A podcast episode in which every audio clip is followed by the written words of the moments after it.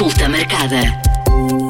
Bem-vindos à consulta marcada. Esta semana fica a saber mais sobre o vírus do papiloma humano. Vou estar à conversa com Ana Beatriz Nunes, da Associação Nacional dos Médicos de Saúde Pública. Olá, Ana Beatriz. Antes de mais, vamos eh, tentar perceber aqui o que, o que é o vírus do papiloma humano. Olá, Mónica. Uh, o vírus do papiloma humano, também conhecido como uh, eh, HPV, no fundo é um vírus que infecta a pele e várias membranas mucosas, nomeadamente o colo do útero e uh, da área genital. Atualmente existem mais de 200 tipos de vírus do papiloma humano conhecidos e globalmente eles enquadram-se em duas categorias. Uma que nos preocupa mais, que são os HPV de alto risco, são uh, eh, HPVs sexualmente transmissíveis e que podem causar vários tipos de cancro, nomeadamente nos genitais e da cabeça e do pescoço, e depois os HPV de baixo risco, que não causam cancro, mas podem causar condilomas ou verrugas, tanto na área uh, genital como no ânus, ou em casos raros, uh, podem também originar crescimentos semelhantes a verrugas nas vias aéreas e, portanto, causam uma doença chamada de papilomatose respiratória recorrente. Quais são os sintomas eh, desta doença? Como é, que, como é que se transmite este vírus?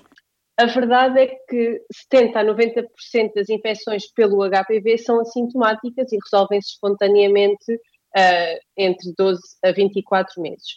Contudo, e apesar de facto da grande maioria uh, dos infectados não terem sintomas nem sinais óbvios de infecção, os HPV de baixo risco podem manifestar-se através do surgimento dos tais condilomas, também conhecidos por verrugas nas áreas genitais e no ânus.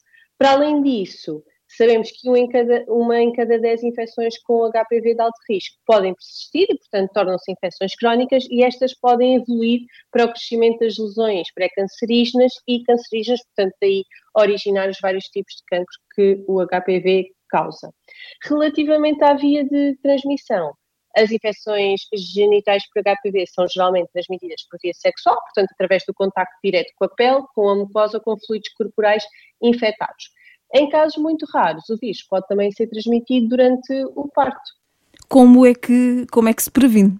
Como é que se previne? Então, a nossa principal arma de, de, prevenção das infecções pelo HPV são, de facto, uh, é de facto a vacinação, não é? Contra o HPV. A vacinação uh, antes de uma pessoa se tornar sexualmente ativa, reduz consideravelmente o risco de infecção, uma vez que as vacinas que existem no mercado e que estão uh, preconizadas no Programa Nacional de Vacinação protegem muito eficazmente contra os tipos mais comuns de HPV, tanto os de alto risco como os de baixo risco, e, portanto, a vacinação um, recomendada, como dizia no nosso PNV, não só reduz o risco de desenvolvimento das verrugas genitais, os tais condilomas, como reduz também o risco do desenvolvimento dos vários tipos de cancro causados pelo HPV. Mas não temos só uh, como, como arma a vacinação. A verdade é que o HPV, transmitindo-se por via sexual, o uso de preservativos ou de outros métodos contraceptivos do tipo barreira, apesar de não eliminar uh, o risco de transmissão, a verdade é que reduz o risco de transmissão sexual do HPV.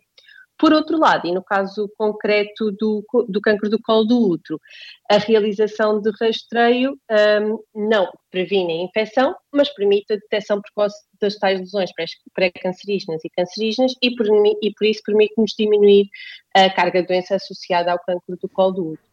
Neste contexto, aproveito para, para dizer que o rastreio do cancro do colo do útero está recomendado para mulheres entre os 25 e os 60 anos. Voltando aqui um bocadinho à, à vacinação, quem é que deve um, ser vacinado? Eh, com que idades? Qual é, qual é aqui o calendário?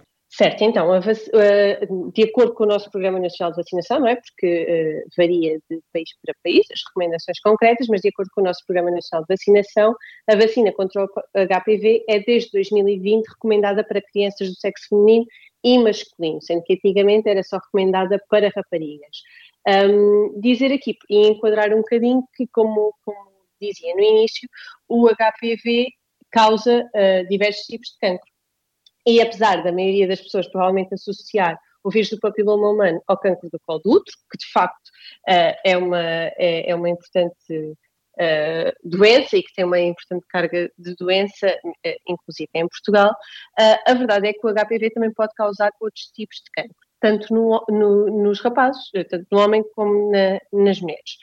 Nas mulheres pode ser causa de cancro da vagina e da vulva, cancro do ânus, uh, nos homens pode também ser causa de cancro do pênis e cancro do ânus.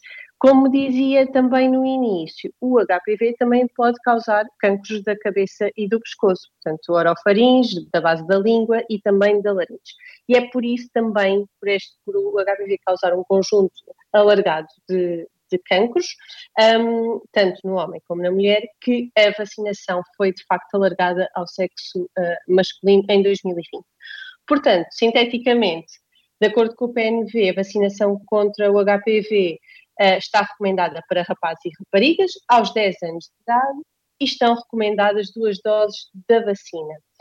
Uh, dizer aqui que acho que é importante ressalvar que, apesar de a vacinação estar recomendada de facto aos 10 anos de idade, de modo a que o esquema vacinal esteja completo antes do início da vida sexual ativa da pessoa, esta pode ser iniciada até aos 17 anos de idade.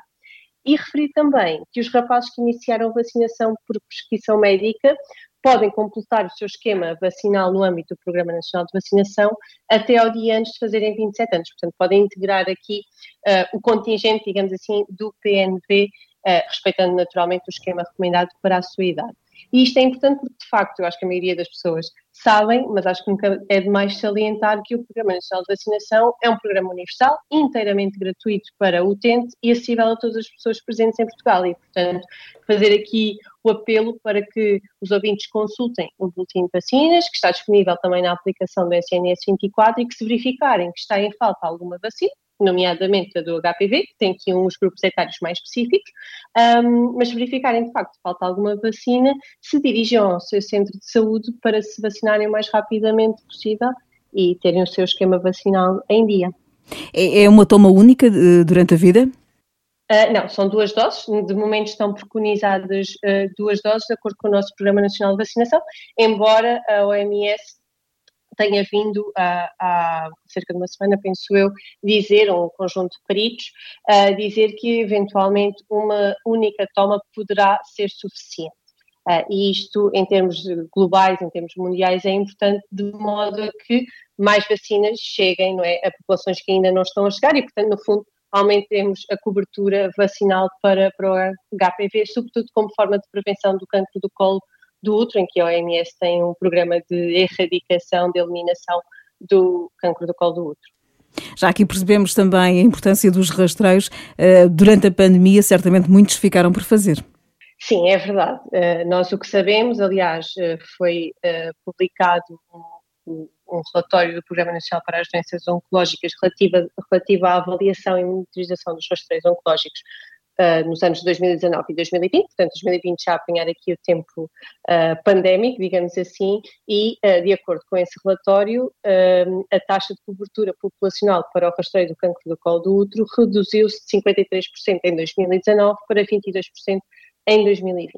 Para além da, da questão da taxa de cobertura populacional, o relatório dizia também que houve uma redução uh, de 61% no número de mulheres convidadas, não é? Porque no rastreio de base populacional as, as, pessoas são convocadas e, portanto, houve essa redução, mas mais importante ainda, houve uma redução de 55% no número de mulheres rastreadas, de 2019 para 2020, e, portanto, é claro que uh, houve de facto uma redução das mulheres rastreadas. Ainda assim, o panorama não é absolutamente negro, porque, de acordo com o mesmo relatório, apesar dos constrangimentos impostos pela pandemia, um, estes não afetaram uh, tanto quanto isso a atividade hospitalar, nomeadamente no que diz respeito às consultas para patologia cervical e, portanto, eventualmente as pessoas rastreadas um, terão tido resposta não é, adequada a nível, a nível hospitalar de acordo com o relatório.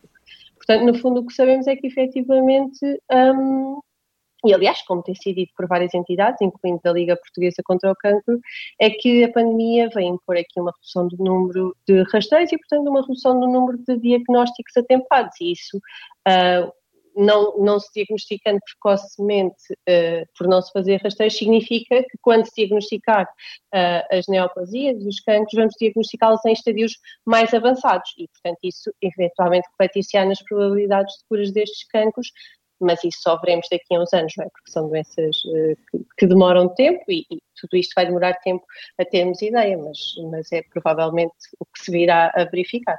Mas há aqui a percepção de que os portugueses eh, estão um, mais sensibilizados para fazer esta vacinação, para vacinar os filhos contra, contra este vírus?